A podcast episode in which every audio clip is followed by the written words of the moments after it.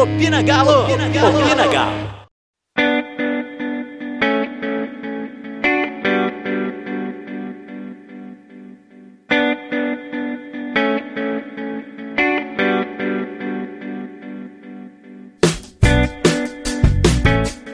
Bom dia, boa tarde, boa noite, meu povo. O Opina tá no ar e hoje é o episódio 92. A referência com vocês. Vou falar do confronto contra o Paranaense lá no sul do país. Vamos falar também sobre o confronto decisivo contra o São Paulo. As palavras, as ideias, os projetos do novo presidente do Atlético e etc. Bom, Sérgio Coelho passa confiança, Malu? Olha, pelo discurso dele, eu achei que sim. Talvez seja um discurso que a maioria dos. dos é, não só é, presidentes, mas a maioria dos. É um discurso muito político que ele usou. É, falou muitas palavras bonitas, muitas coisas que a gente, como torcida, queria ouvir, né? Um time que vai buscar títulos, um time que vai buscar equacionar as finanças, é, vender jogadores, né, revelar jogadores da base. Então, assim, as promessas são ousadas, bem diferente do que o, o, o Sete Câmara prometeu no início do mandato dele, né? O mandato dele era mais sobre dívidas do que sobre o resto, né? Ele queria fazer uma coisa bem administrativa, e dessa vez a gente tem outros propósitos, né? Como inaugurar a arena. Então, eu acho, pelo menos assim, eu tô confiante, eu, confiante a gente tem que sempre estar, tá, né? Mas a expectativa é boa. É. Vamos ver também o que vai acontecer quarta-feira. Expectativa excelente para quarta-feira, né? Temos algumas coisas a nosso favor. Dá para sonhar? Então, o Magalo fez a live hoje mais cedo, né? O giro de notícias da tarde é, falando que faltam oito vitórias, né? Oito de 13. Isso dependendo do resultado de Flamengo e, e São Paulo, é claro, Flamengo com jogamento e São Paulo líder do campeonato. Então, a gente precisa torcer para o tropeço desses dois times e torcer para a gente fazer oito vitórias em 13 jogos. É muito mais perto do que a gente já teve em vários anos, tá, Diego? Então, se 51% de chance, a gente é 100% galo, e esse 1% é, acho que são 10% né, de chance que a gente tem de ser campeão. Então, eu, eu vou acreditar até o final, até a última esperança. Mas se a gente não for campeão esse ano também, eu sigo com o projeto. O projeto é um projeto de triênio, né? Como eu já tinha falado sobre o, o Sérgio, é um projeto que não era para acontecer da noite para o dia, nenhum projeto acontece desse jeito. E não sei, se não for esse ano, ano que vem eu vou estar cobrando aqui loucamente como que a gente vai ser campeão brasileiro. Agora, G4 para mim esse ano tá é a promessa, né? Então vamos atrás disso. É, eu penso que o São Paulo veio para o Atlético para ganhar. Se viesse para disputar campeonato, ele não estaria aqui. Então, Sim. é obrigação do Atlético disputar o título. Ganhar depende dele, da incompetência dele em alguns aspectos, da competência dele também em outros. Né? Então, assim, é um conjunto de fatores. Estamos na briga, dá para sonhar. Eu acho que para querer, para buscar o título, precisa ganhar do São Paulo. Não tem essa de que o empate é bom. Não, não é bom. O empate é bom para o Flamengo e para o São Paulo. O Atlético é péssimo. O Atlético, com o empate, pode ser terceiro colocado e encostado no quarto. Então, assim, é bom, é ganhar. Independente do que acontecer nas próximas rodadas, o Atlético tem que mostrar força e, bem ou mal, até agora, tropeçou com times da parte de baixo da tabela, na maioria das vezes. Né? Teve o jogo com o Internacional e tudo, mas venceu o Flamengo duas vezes. O Grêmio venceu em casa, tem o próximo jogo. O Palmeiras também foi um jogo muito estranho, né? Tomou uns gols totalmente aleatórios, como a gente gosta de falar, né? Então, assim, é, acho que dá para buscar, tem que ganhar de São Paulo, tem que ganhar de São Paulo. Né? Não tem outro, o vestiário do Atlético tem que ser o seguinte: vamos ganhar de São Paulo. E ponto. Não tem outro argumento. Da 45 do segundo tempo, tem que estar tá com a vitória na mão. Se quer ganhar o brasileiro, tem que estar tá com a vitória na mão. Se empatar com o São Paulo, eu, sinceramente, abro mão do título. Não dá. Sim, eu acho que é... entra muito. Eu não sei se eu falei no Opina, acho que eu falei no Opina no, no último, né, no 91. É... Se quiser, tá aqui no canal, então vocês podem assistir a gente tem a obrigação de ganhar de alguns times, né? O pessoal fica falando essas ah, obrigação, obrigação, obrigação. Você mesmo falou, né, que a gente perdeu pontos para a parte de baixo da tabela. Se a gente tem alguma obrigação no campeonato, eu não gosto de falar que a gente tem obrigação de ganhar desses times, porque tem uns times muito esquisitos no campeonato. Esse campeonato é um campeonato muito esquisito e o Goiás, para mim, está no top dos estranhos. Porque como é que os caras é goleado pelo Bragantino e ganha do, do, do Palmeiras, sabe? Que vinha em, em vitória, ganha do Internacional com a menos. Então, para mim, tipo assim, no, no mundo dos estranhos, o campeonato tá, tá, tá bem na frente. Então, eu não não falo uma coisa ou outra. Eu acho que tem alguns vacilos mesmo, né? Tipo assim, empatar com o Internacional com aquele gol do jeito que foi, realmente foi um vacilo. Mas não tem esse negócio, não. Agora, se a gente tem obrigação de fazer alguma coisa, a gente tem obrigação de ganhar dos times que estão disputando com a gente. Aí a gente pode falar de obrigação. Por quê? Se a gente está disputando com eles, não, é, a gente não. Como que eu falo? A gente não, não tem que torcer para eles perderem os pontos e para a gente ganhar. É só ganhar deles que eles já perdem os pontos. A, a equação é fácil, né? Igual na última rodada que a gente ganhou do Atlético Paranaense e pelo menos eu fiquei assistindo aquele choro de jogo, né? Do clássico de, de Corinthians e São Paulo, torcendo para o Corinthians, para o Corinthians conseguir tirar os pontos de São Paulo e a gente chegar vivo, né? Nesse, desse jogo de quarta-feira. Então, eu acho que a gente tem a obrigação sim de ganhar de São Paulo. É um dos poucos times que vocês vão me ouvir falar se o Atlético tem obrigação de ganhar, porque é um time que está brigando lá em cima com a gente. E a gente vai disputar a vaga com eles até o final. Talvez uma vaga até de G4.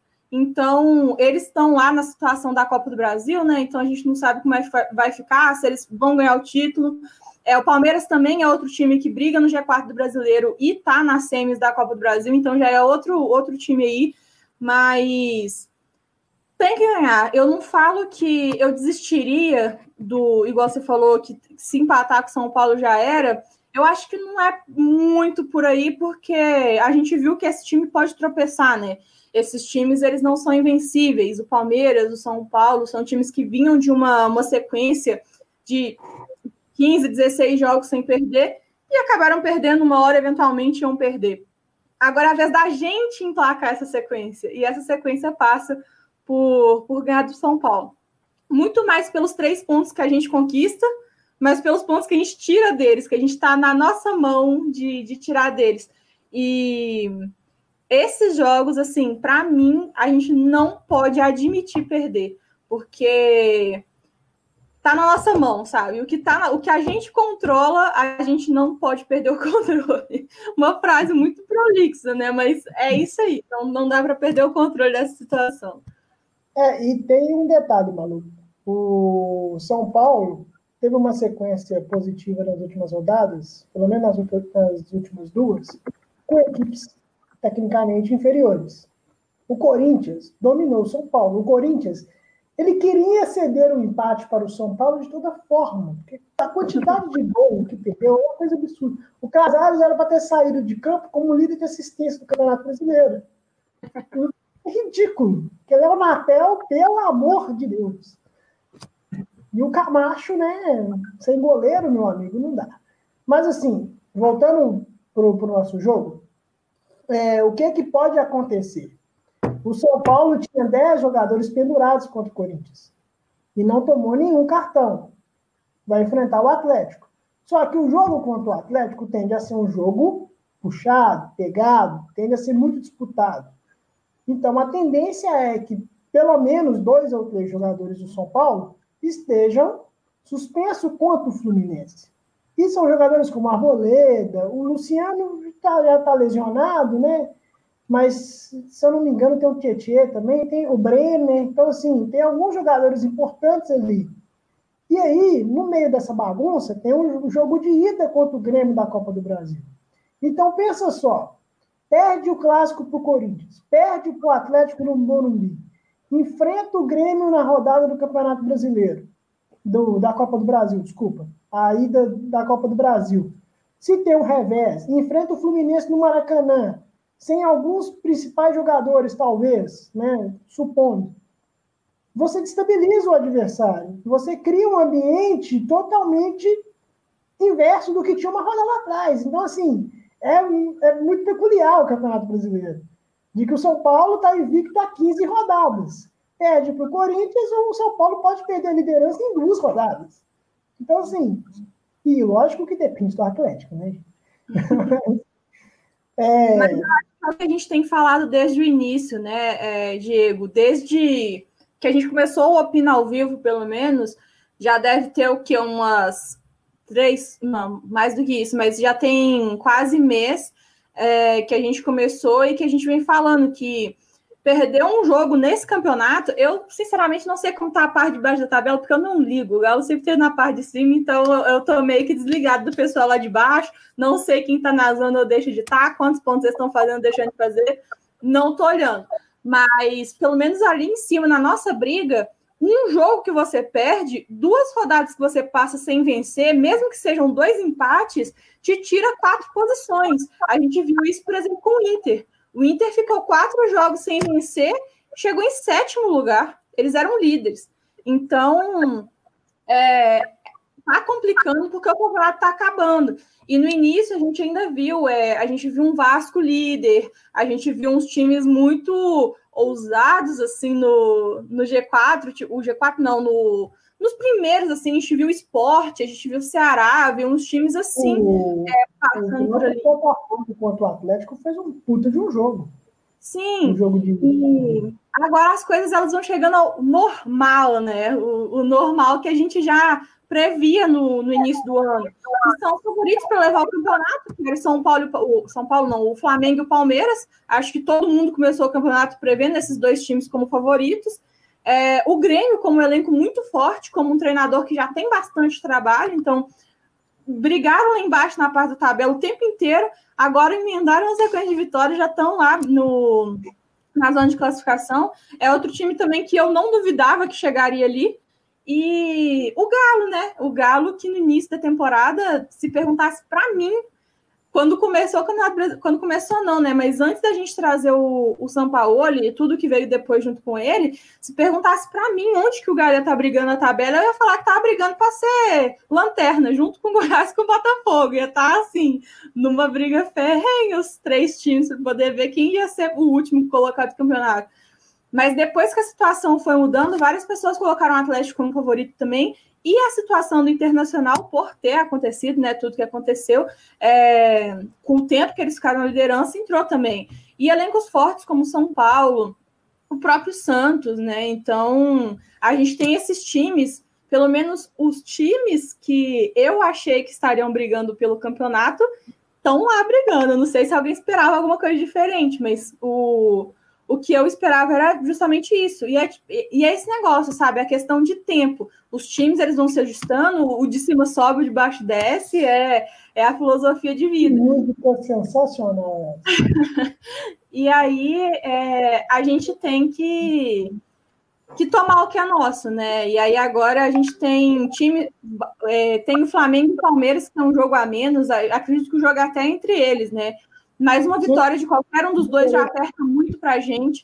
É, eu acredito que tem um, um buraco é, de uns quatro ou cinco pontos, acho que entre o oitavo e o, o nono, ou entre o sétimo e o oitavo, mas assim, tem algum lugar que separa esse o bolo de cima do pessoal do bolo de baixo, mas o bolo de cima, que inclusive conta com o Fluminense, é o bolo de cima. É aquele negócio que quatro, quatro vitórias que você tem em seguida, muda completamente a configuração.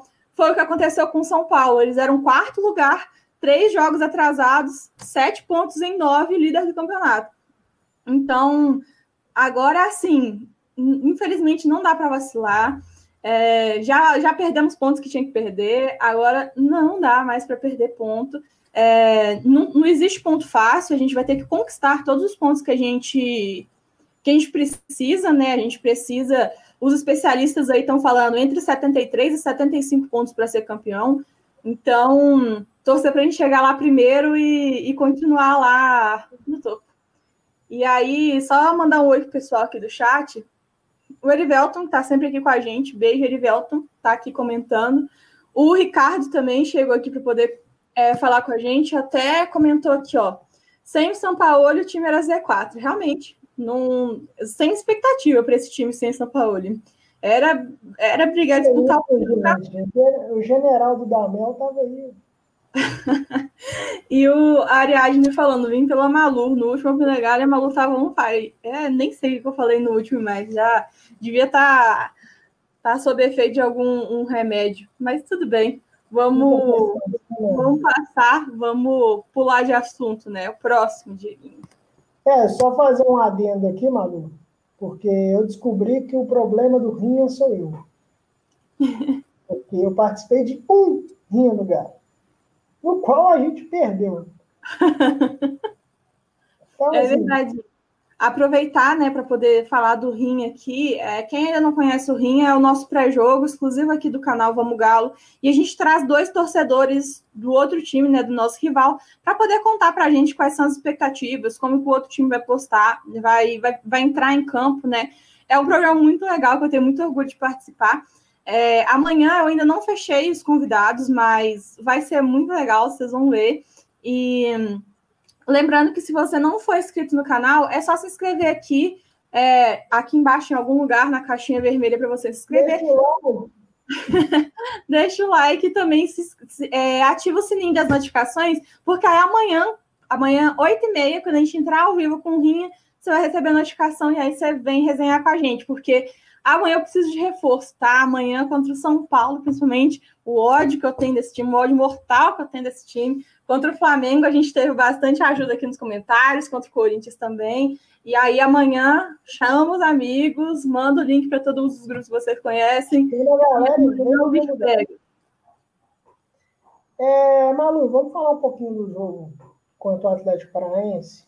Obviamente, poucas pessoas acompanharam, ou as muitas que acompanharam foram pelo Gato Net.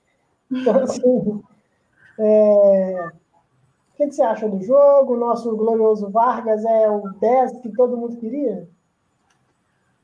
Cara, é, não sei. É, é, complicado a gente falar de posição com o São Paulo, principalmente quando a gente fala de posição fixa, assim, porque a gente sabe que isso não acontece. A gente viu o próprio Vargas jogando em duas posições no jogo, né? Ele estava jogando de, de centroavante, mas ele fez o gol jogando de ponta.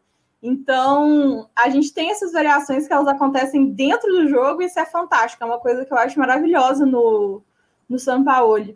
E eu fui assistindo o jogo picado, né? Porque a gente sabe como é que é, né? Às vezes trava e tal, mas... Não, de instrumento não, Manu. mas eu achei o jogo muito bom. É, defensivamente, o Galo foi muito bem, muito, muito, muito bem mesmo. O Gabriel arrasou na defesa. É, eu acho que o problema dos zagueiros do Galo é sequência, não pode dar sequência. Falou? Hã? Você ouviu o que você falou? Ouvi, ouvi. Não, mas é, eu dou da César que é de César, né? E ele foi muito bem. Eu acho que o problema dos zagueiros do Galo é sequência. Eles não jogam dois jogos, mas aí um eles jogam. E aí então vai jogando cada um. Uma semana é Alonso e Hever, outra semana é Alonso Rabelo, outra semana é Alonso Gabriel, vai trocando cada semana um. Aí... É verdade, né? Nossa, que burro, que jogada burra. Mas pensa, pensa numa. Nossa, eu fiquei. Eu, eu fiquei. Eu não entendi o que aconteceu eu fiquei pensando, tipo assim, sabe quando dá, dá tela. Não pode falar que deu tela azul, né? Mas sabe quando dá aqueles negocinho de carregamento aqui, ó? Eu fiquei pensando. O cara ele entrou, fez uma falta burra, quase que a gente toma o gol, fez uma falta assim na entrada da área, sem necessidade, e ainda é suspenso. Então, assim, ó, Troféu fez merda pro Hever. Acho que assim, poucos jogos ele fez tanta cagada igual nesse jogo. Que foi só isso que ele fez também, né? Só cagada. Mas a gente teve uma, uma atuação muito é, coerente assim do, dos jogadores. Acho que o ataque funcionou muito bem, principalmente com o Kenny Vargas. É, a gente teve o, o Savarino de volta, né? Teve uma posição diferente do Zarate. Vocês me desculpem, mas assim, qualquer cara que pegava na bola, o narrador falava que era o Zarate. Então eu não vou falar sobre a atuação do Zarate, porque eu não sei o que, que ele fez, porque ele pode ter feito tudo, ele não pode ter feito nada porque eu sei que às vezes quando falava que é o Zarate que pegou na bola e aproximava, eu conseguia ver se era o Savarino, se era o Vargas e tal. Mas quando a câmera não aproximava, eu não conseguia ver. Então, não tem avaliação sobre o Zarate, porque eu, eu não. Eu vi que ele jogou numa posição diferente, ele fez uma função muito mais defensiva. Ele não era esse tipo de jogador é, quando ele estava jogando na Argentina. Então, a gente viu mais uma versatilidade dele, eu acho isso importantíssimo.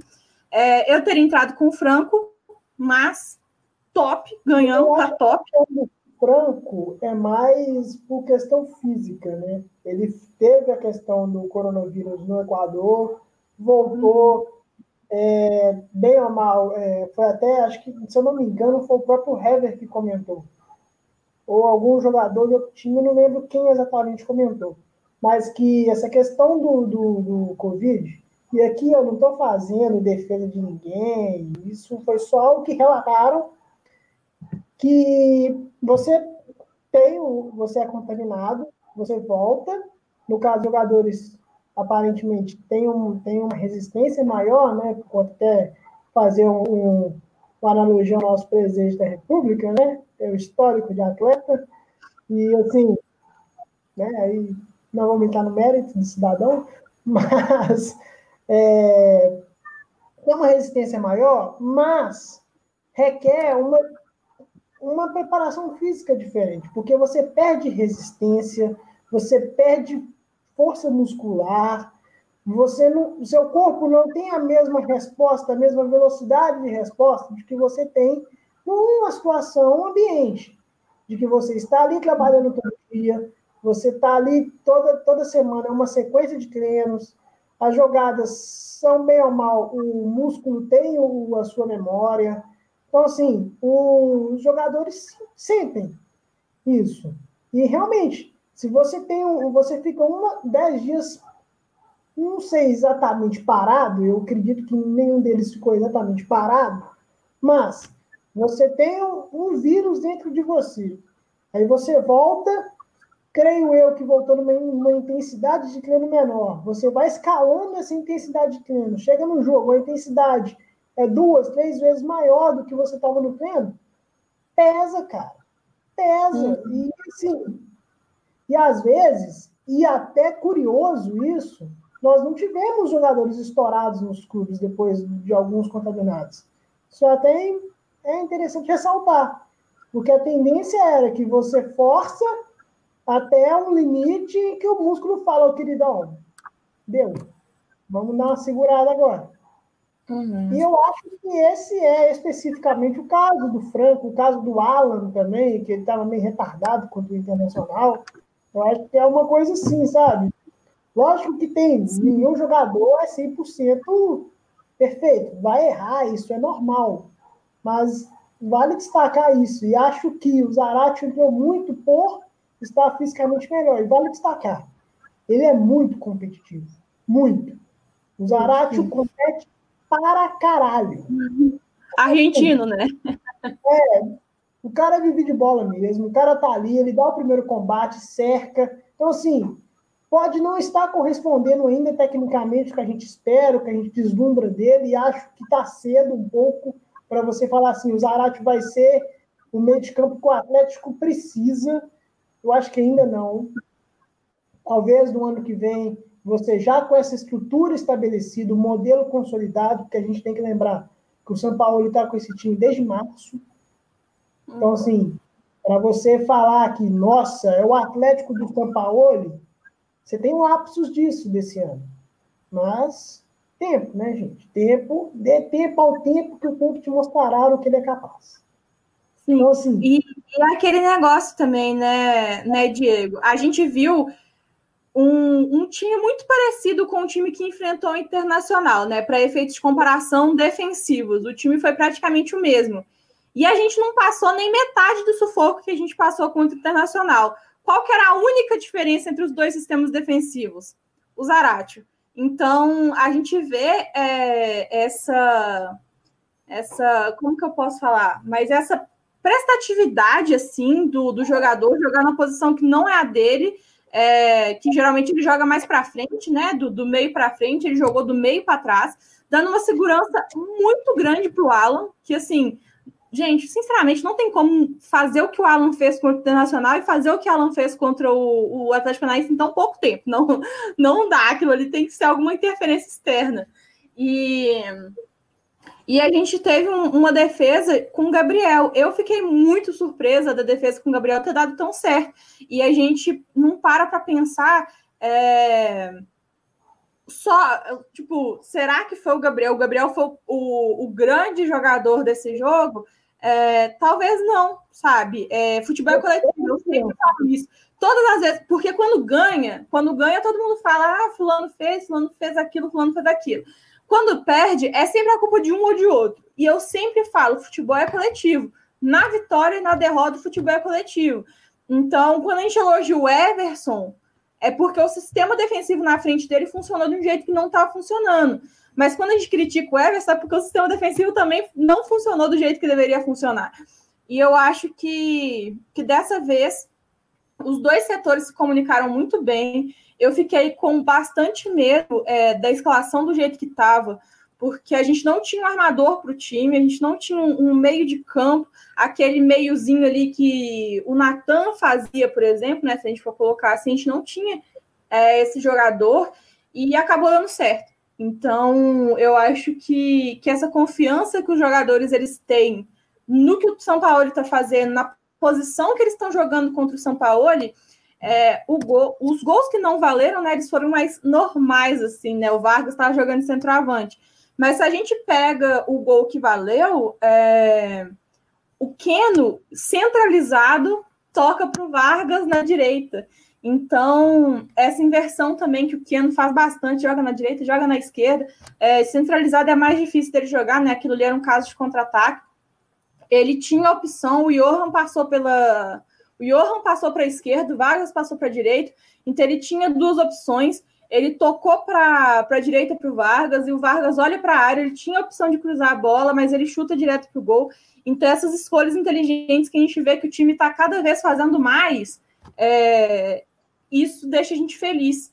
É, porque jogadores que geralmente comprometiam o time é, não estão comprometendo mais. Então, a gente tem uma segurança de Gabriel entra, Rabelo entra, ou Hever entra, o time joga do mesmo jeito. Natan entra, Johan entra, o time joga do mesmo jeito, porque o time está montado para jogar num certo esquema ali. E aí a gente passa a não sentir falta, claro, gente, guardadas as devidas proporções, tá? Devidas proporções. Mas a gente passa a não depender de Keno na, na esquerda, passa a não depender de Savarino na direita, de Alonso na zaga, de Arana pela lateral esquerda, né? Aquela função mais é, média que o Arana faz, né? Que não é tão não é tão não, não é somente lateral. Então, eu acho que, que esse, esse trabalho assim que São Paulo está fazendo, isso faz muito sentido a gente vê jogo após jogo o, o tanto que isso é aplicado e o tanto que isso funciona. E a gente vê as estatísticas, né? As estatísticas elas, elas não mentem. A gente não pode usar não pode usar estatísticas para justificar, né, tudo assim, porque algumas coisas elas são mais é, qualitativas do que as estatísticas é, querem dizer. Sim, a gente, por exemplo, a gente não pode falar que é, um goleiro é ruim porque ele é o mais vazado do campeonato, se ele é goleiro do pior time do campeonato. Aí a gente tem que dar uma relativizada, né? Ou então a gente pode, não pode falar que o goleiro é o melhor goleiro do campeonato se ele tem o melhor, a melhor defesa do campeonato, assim, os zagueiros laterais. Então a gente tem que dar uma analisada em outros fatores. Eu acho que a análise de futebol, ela é a maioria ela é qualitativa, mas as estatísticas ajudam a guiar a gente para um para um caminho, né? Pelo menos dar um norte para a gente aí para onde a gente tem que ir. É, e só destacar dois jogadores, o Keno, como o Keno é extremamente importante. O que você quiser descrever o Keno, o cara simplesmente desequilibra. É, só não pode bater pênalti, isso é fato. Que já deu, né? Tá muito telegrafado o pênalti dele, dá para o Vargas tentar ali, já que ele tá chutando tudo mesmo, então vai que vai. Mas a extrema é a capacidade dele do um contra um é uma coisa absurda. Eu ainda acho que ele peca muito nessas jogadas de, de algum. É aquele negócio. Tem a lei de Pareto, que é os 80-20. Né? 80% do sucesso vem de 20% das ações. Então, 20% dos cruzamentos na área do Keno dá certo. Mas 80% do cento é gol. Então, assim, né, a gente tem que, tem que relativizar isso. Eu ainda acho que ele peca muito nesse quesito. Até o passe dele para o Vargas foi surpreendente, da tamanha fomeagem que esse sujeito é. Mas é importante isso. E o Savarino. Porque o Savarino, a gente destaca muito o lado direito dele, mas ele tem trabalhado por dentro na medida do na medida do jogo rolando, assim, a gente percebe algumas infiltrações por dentro, um jogador meio que o segundo, a terceiro homem do meio de campo ali, às vezes. E o Savarino é um jogador muito esquisito, na minha opinião. Você não espera nada dele. Aí, de repente, acha um passe, faz uma. limpa o, o jogador, cruza, o cruzamento do Savarino é uma coisa linda. Ele sempre acha alguém, sempre, é sempre perigoso. Então, assim, e ele é um jogador muito estranho, a mesma coisa do Johan. Só que o Johan é um lado. Né? Ele não é um. Ele surpreende você na maioria das vezes, aí a gente volta nos 80-20, maluco. 20% das coisas que ele faz dá certo. Os 880, aí eu já não sei, né? Aí, assim, é, esses dois jogadores são e tendem a ser ainda mais. Eu acho que ano que vem, você tendo uma estrutura já estabelecida, esses jogadores tendo uma leitura tática definida já, depois desse ano de aprendizado, serão jogadores assim de, de uma capacidade de, de criação de jogada absurda. Uhum. E pensando no longo prazo, é, isso faz sentido, o Ricardo Cordeiro falou. Você falou a questão dos goleiros né? Uhum. E não é porque o cara tá no pior time, ele é o pior goleiro. O Tadeu é muito bom. Apesar que desse ano ele tá tendo uma agarrada, mas é um ponto de né? Mas assim, é... só uma última coisinha, Malu. O Alonso de capitão é uma das coisas menos surpreendentes do futebol. Né? Ah, cara, eu, esse negócio de capitão, é, não sei, é, eu acho que, que ela, ela é muito mais, é uma, não sei, é um, um título, né, pro, pro jogador. É, essa braçadeira já teve no braço de muita gente que não mereceu, com certeza, nesses últimos anos, então, demais. Mas quando ela para no, no braço de um cara que comanda o time, que se pegar o a gente tem né o nosso amigo em comum o Stefano é um cara que adora estatística com certeza ele tem esses números é, dos jogos que a gente jogou com Alonso e sem Alonso vai ser um sei lá a gente ganhou é. 70% dos jogos e é. perdeu 90% de jogos então assim sem perdeu sem ele né então a gente perdeu a maioria dos jogos sem ele e ganhou a maioria dos jogos com ele então, é um cara que é fundamental para o esquema, é um cara que consegue mudar o posicionamento de todo mundo. Gente, é, é assim, é, é outro jogo. Quando a gente joga com ele, o Arana joga diferente, o Arana joga diferente, o Keno joga diferente, o meio de campo joga diferente, porque ele, ele ocupa uma, uma região de campo muito grande, uma região que, para compensar do lado direito, não pode precisar de dois caras. Então, jogando de dois zagueiros, por exemplo, né? De dois zagueiros, não, de três zagueiros, né? Quando ele entra, sei lá, com Alonso Hever e Gabriel, ou Alonso Rabelo e Hever, ele tá usando dois jogadores para cobrir uma área que o Alonso cobre sozinho. E assim, muita categoria, é um jogador que não é faltoso, é um jogador que tem muita habilidade, assim, muita segurança para poder dá um passe, né? Ele não é só chutão também, ele, ele domina ele bem, posiciona muito bem para poder marcar, não é perdido igual o Rabelo, não é lento igual o Hever. Então ele tem assim características que sobressaem de qualquer outro zagueiro do Galo. Vai ser muito difícil. O, o Menin brincou, né? Que a gente precisava de um zagueiro ainda, né? Que se, se ele estivesse contratando, ele contrataria um zagueiro. E eu, assim, eu só não afirmo com 100% de certeza que a gente não pode falar nada nada com 100% de certeza, né? Mas eu acho que tinha que chegar uns três zagueiros no Galo para tirar o, o Alonso da titularidade, mas três zagueiros assim, de seleção dos pais dele. E mesmo assim, dependendo da seleção, não pegava ainda, não. Então, eu acho que, que é um cara que foi muito acertada a, a, a vinda dele para cá. É um cara que vai render muito para a gente. E assim, pelo menos eu, eu não sei, vocês também que estão aí assistindo, vocês podem falar com a gente no chat. Se vocês estiverem assistindo depois, vocês podem deixar nos comentários. Se você estiver assistindo, se você estiver ouvindo no podcast, comenta com a gente lá no grupo, né? No nosso grupo do WhatsApp. Se você ainda não está no grupo do WhatsApp, manda uma DM para a gente em qualquer uma das nossas redes sociais que a gente te adiciona. Mas eu não espero um retorno financeiro do Alonso. Eu não espero que a gente venda ele e fale assim: ó, oh, vamos recuperar esse investimento aqui vamos vender ele pelo, por um preço maior do que a gente comprou. Pode acontecer? Pode acontecer, porque a gente tem os times europeus, né, que sempre estão vindo aqui. É, o pessoal da Premier League também adora comprar um cara na cidade, né? Mas, enfim. É, então, eu acho que pode acontecer, não vou descartar. Mas o Alonso ele não é um cara que foi comprado para poder ser revendido, ele é um cara que foi comprado para poder fazer história aqui. E ele está fazendo. Então, o objetivo dele ele está cumprindo. Não é um jogador como o Marrone que a gente comprou para revender. É, é, um jogador que a gente comprou para ficar. E eu acho que entra nesse caso o Vargas também. Então, a gente pode estar tá vendo aí dois jogadores importantíssimos, né? O Vargas. Cara, o Vargas é um sonho de consumo para mim, pra, pessoal para mim. Tem, eu tinha vários jogadores que eu queria que jogasse no Atlético, né? O, o Ronaldinho Gaúcho, eu acho que era um sonho de todo mundo. Mas pessoal de Malu, era um sonho ter o Vargas jogando aqui. Desde que eu vi ele jogando a Copa, eu fui assistir, né, Brasil e Chile. É, o único jogo que eu não assisti do Brasil no Mineirão foi o 7x1 da Alemanha, então acho que eles deveriam ter me dado o ingresso, né, porque eu estava segurando as forças.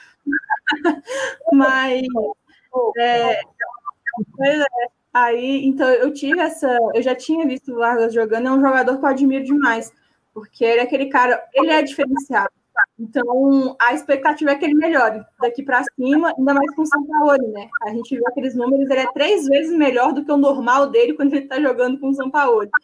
Então, e é outro jogador que a gente não deve revender. O Keno também é um jogador que não tem mercado.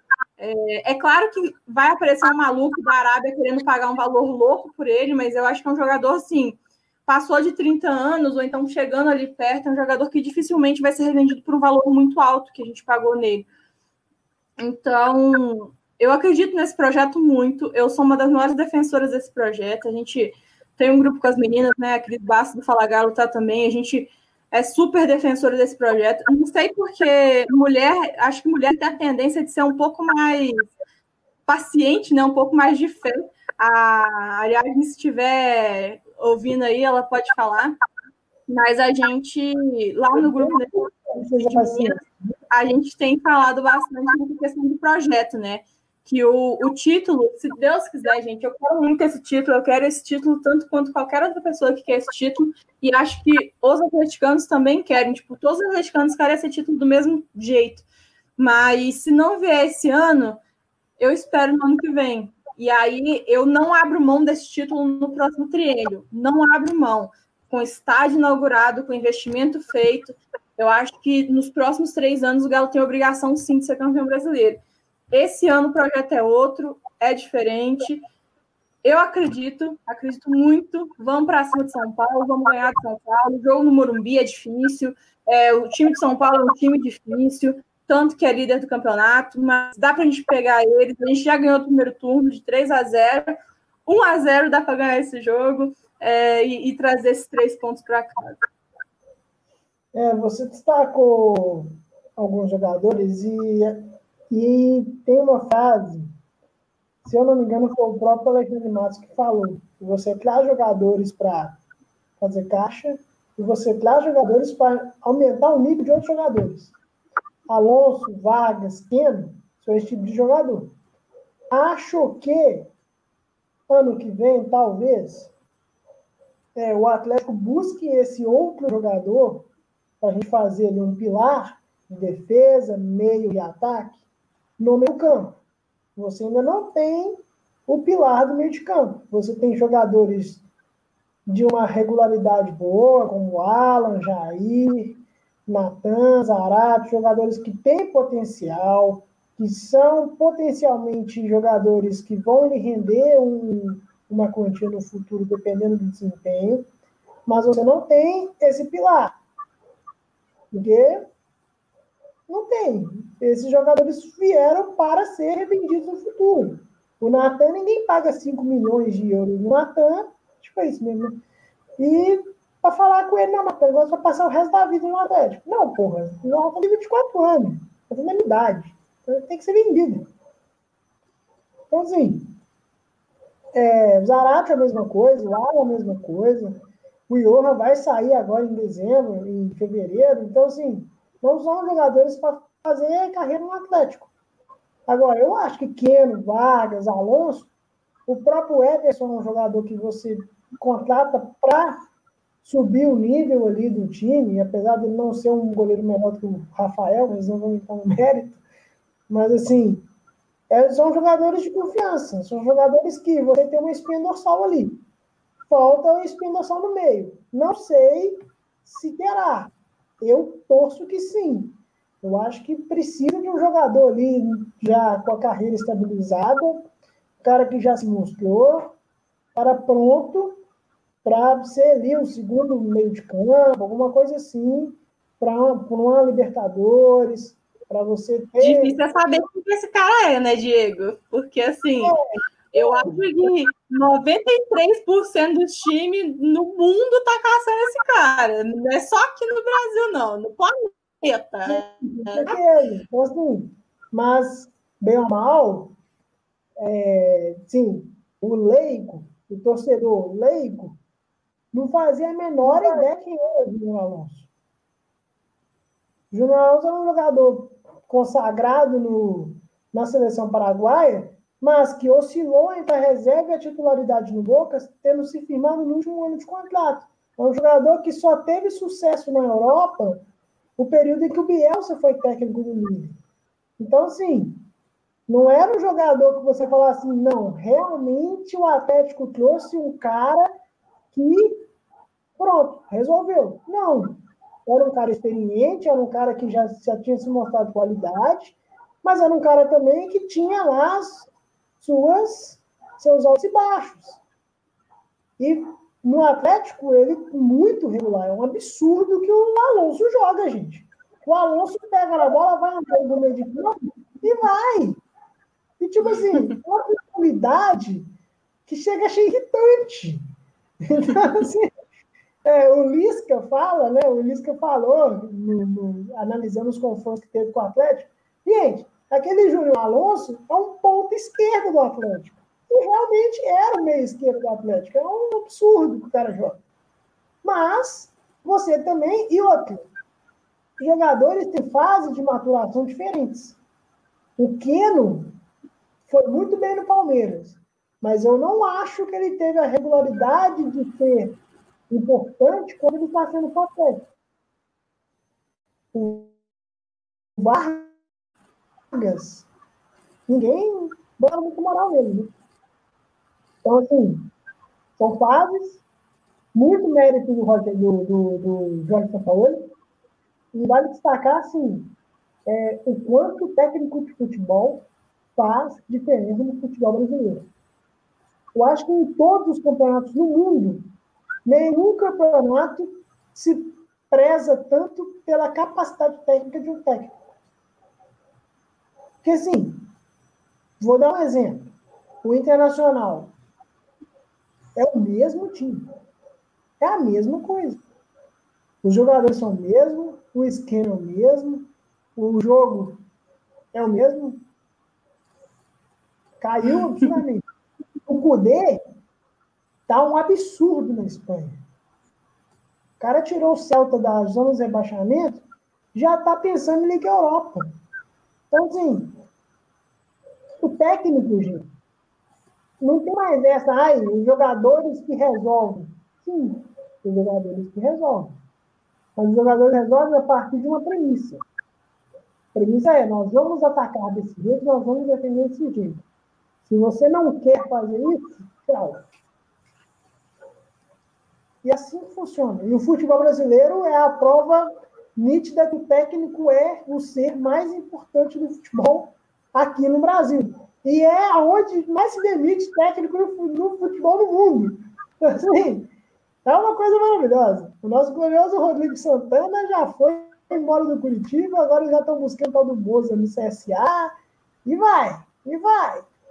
Futebol brasileiro é uma maravilha. Né? Mas, maluco, pensando quarta-feira, nove e meia da noite, Morumbi, Atlético São Paulo, 45 do segundo tempo, Atlético 4, São Paulo 0, todo mundo gritando, uma euforia. Me diz, mano, onde estará você aos 45 do segundo tempo, mano? Nossa, ou, ou morta ou muito feliz, né? Mas antes de, antes de comentar, vou comentar direito, tá? É, o, o Marcos está falando assim: muita gente falava que o Jorge Jesus só entregava colete no Flamengo, e olha no que deu. Pois é, depois do Jorge Jesus já foi três, né? Não, dois. O, o Dom e o Sene. E só agora que está consertando. Mas, bem mais ou menos, ainda bem mais ou menos, né? Porque tomar quatro do Galo, assim, né? Não só do Galo, né? Mas tomou quatro do Galo, tomou quatro São Paulo e eliminado de uma eliminar de outra coisa que o Flamengo de Jesus, do Jorge Jesus não faria, né? Mas, enfim, sobre o, o jogo contra o São Paulo. É, eu acho, não apostaria em goleada para nenhum dos dois lados, ou apostaria em, em muitos gols para os dois lados. Eu sempre falo isso, né? O pior é que eu sempre falo isso. É, não, mas eu não apostaria em 4 a 0 3 a 0 não apostaria. Agora, se você falasse um 4 a 3 um 5 a 4 eu acho que poderia ser possível. Então, a gente já teve placares assim no, no Campeonato Brasileiro, né? É, teve aquele Inter contra o Sport, o próprio Atlético contra o Atlético Goianiense. É, a gente teve outros placares assim. Então, acho que, que vai ser um jogo de, de gols, né? De, de bastante gols, porque são dois times que propõem o jogo e nenhum dos dois times vai se esconder. Então, eu acho que quem vai decidir esse, esse jogo vai ser mais a defesa do que o, o ataque porque eu acho que vai ser um jogo aberto. É, e não sei, espero que a gente saia, saia vencedor, né? Do jeito que eu saio, mas se eu tivesse que apostar, apostaria num 2 a 1 bem sofrido, bem no estilo do Gal.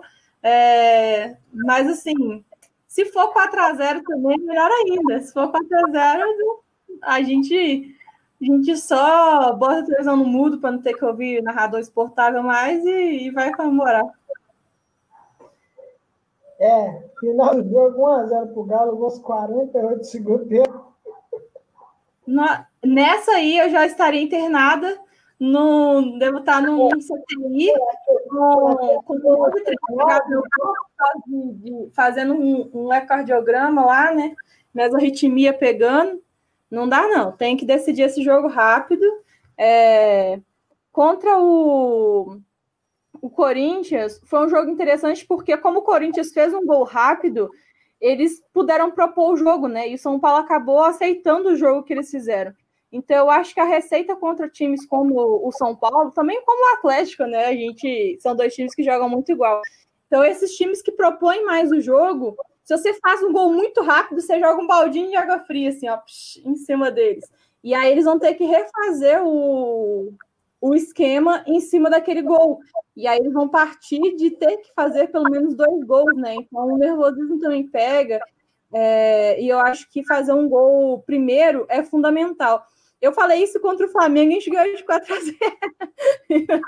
falei que contra o Flamengo o segredo era um gol rápido. Nós fizemos gol rápido, fizemos um, dois gol rápido e, e, o jogo seguiu, né? Foi quatro, podia ter sido cinco. Então, é, eu acho que esse continua sendo segredo contra o São Paulo. Eu acho que o time que fizer o gol primeiro tem grandes chances de vencer o jogo, mas eu acredito que seja o Galo. Tomara que. O, o Tanaka tá até falando quatro gols do Johan. Mas, nossa, se o Johan fizer quatro gols, eu acho que ele nunca fez quatro gols na carreira. Quatro gols no Morumbi. sozinho contra o São Paulo. Mas deixa eu fazer, pode fazer. Aí, ô, ô, Tanaka, aí a gente vai ter que ver o valor do Johan, porque vale a pena comprar. Não, não, continua sem valer. Eu já falei, o Johan vale a pena comprar se ele fizer dois gols em todos os jogos a partir de dois jogos atrás. Então ele já está na desvantagem, já tem quatro gols aí faltando, então ele já tem que fazer seis contra o São Paulo para poder compensar a compra dele. É dois gols por jogo até o último jogo do campeonato. Aí a gente compra o Johan. Se ele não fizer isso, eu não defendo.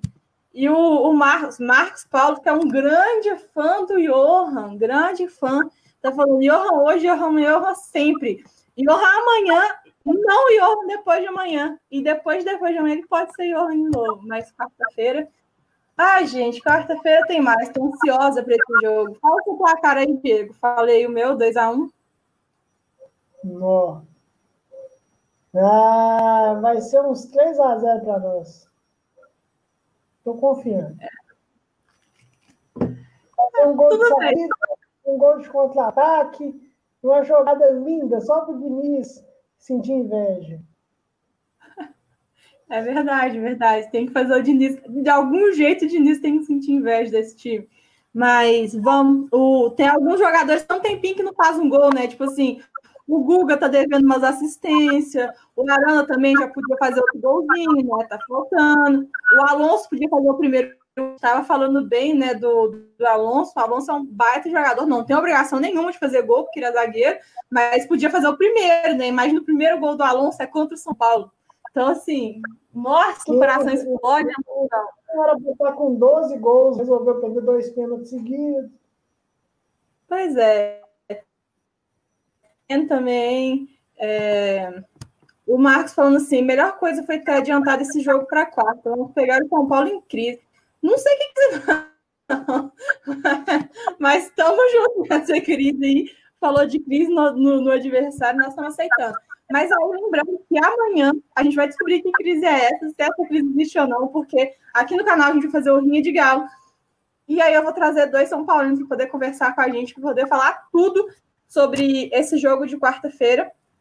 Então, venham assistir é, aqui no canal também. Se inscrevam no canal, ative as notificações no sininho para vocês receberem quando a gente estiver online. Vocês recebem notificação e já, já clica, já cai direto aqui para ouvir a gente falar na semana inteira. Amanhã, amanhã não, quarta-feira é o último jogo antes do Natal. Então, o Atlético está na mão, nas mãos do Atlético, nos pés de pequeno, nos pés de Vargas, nas nosso Natal, Natal do atleticano. Então, assim, por favor, tem que mandar. Querido Papai Noel, por favor, faz o Galo esse jogo. Esse detalhe, teremos Boxing Day do Opina. Né? É verdade, é verdade. Curitiba, teremos Boxing Day, todo mundo cheio de peru no estômago.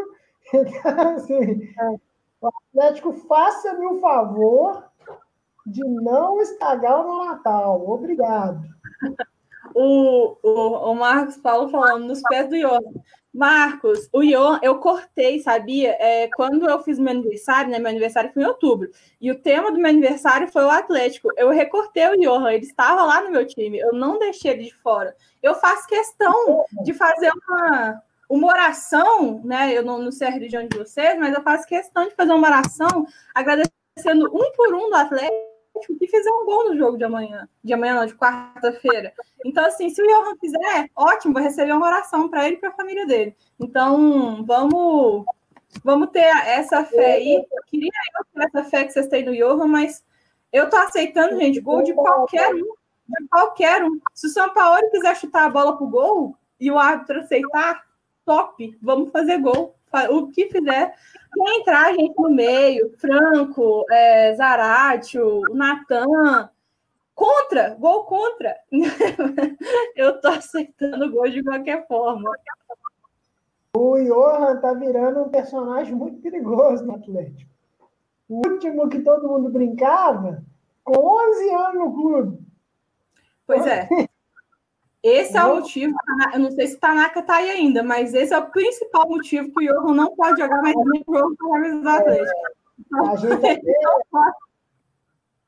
a gente até conversou, né, eu, e você, Malu, durante, durante a semana passada, a semana, sobre as partidas, na minha opinião, boas do Johan contra o Botafogo contra o Internacional, e você disse que calma lá, e assim, partida boa não quer dizer que o Johan é o novo Patrick do Atlético, gente. Vamos deixar isso bem claro.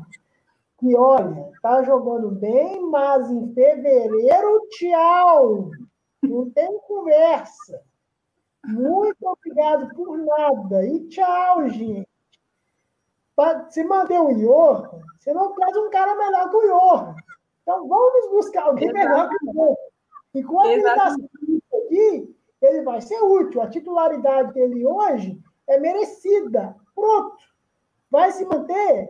Talvez. Se perder posição também, por, por ter caído de desempenho, ótimo também. Então, assim, a questão é, enquanto tá bem, deixa aí. Mas não, não, não endoida, não.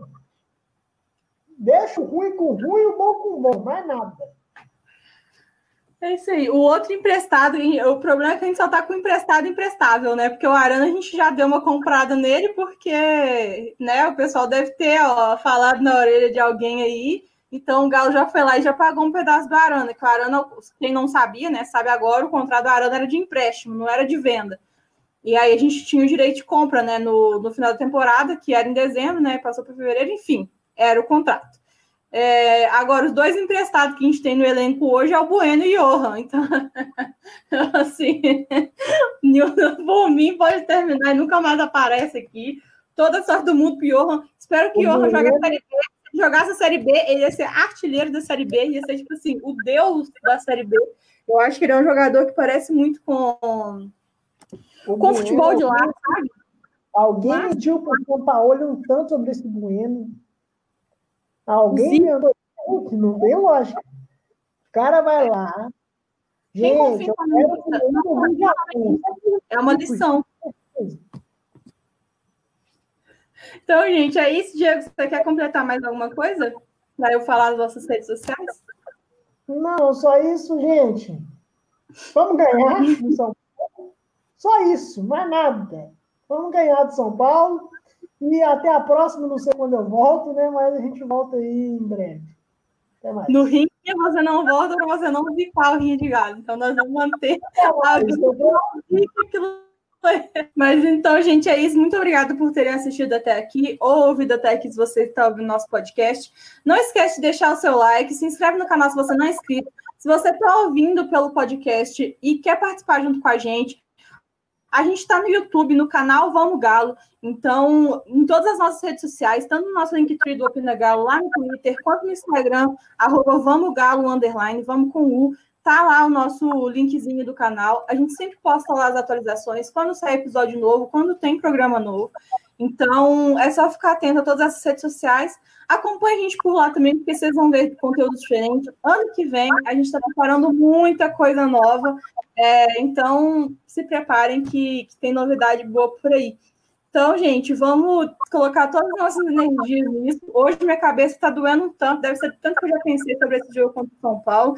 É, acredita, gente, eu já, nossa, fez igual o tabuleiro de xadrez, o tabuleiro sozinho na minha frente, e eu pensando, um vai, outro volta, um fica, outro vem, pensando em quem pode entrar, em quem não pode entrar, em quem vai fazer cada coisa. Então, assim, já tô meio que surtada, eu, só preciso que esse jogo passe logo, e se tudo der certo, com os nossos três pontos na mala, que é a nossa primeira decisão, né? O, o campeonato é de pontos corridos, mas a gente tem uns jogos decisivos de mata-mata no meio, esse é um deles. Então, primeira, primeira grande guerra que a gente tem que lutar. É, só um adendo, só para finalizar. É, gente, o Opina também é aberto a todo e qualquer torcedor do Atlético que queira vir aqui conversar, dar a sua opinião, é, mostrar sua cara aqui. A minha cara feia está aqui porque a não pode estar. Então, assim, é, a gente está aberto, a gente tem o grupo do Opina, o Opina Debate. É, a gente manda convite, às vezes, para as pessoas meio em cima da hora para participar, meio em cima da hora para participar. Mas a gente manda. E assim, quem, quem tiver interesse, eu sou estudante de jornalismo, sou um cara que adora falar Atlético. Manda uma DM lá no Pina, manda uma DM para Malu, para Felipe, para Douglas.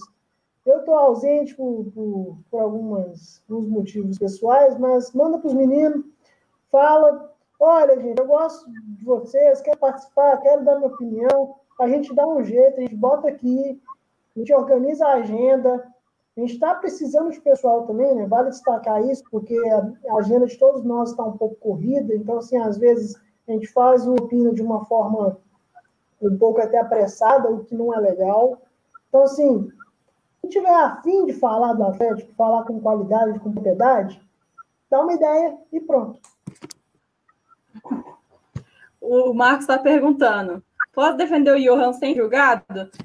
Olha, você pode defender o Johan. Agora, se você vai ser julgado ou não, aí a gente tem, a gente entra em outro debate.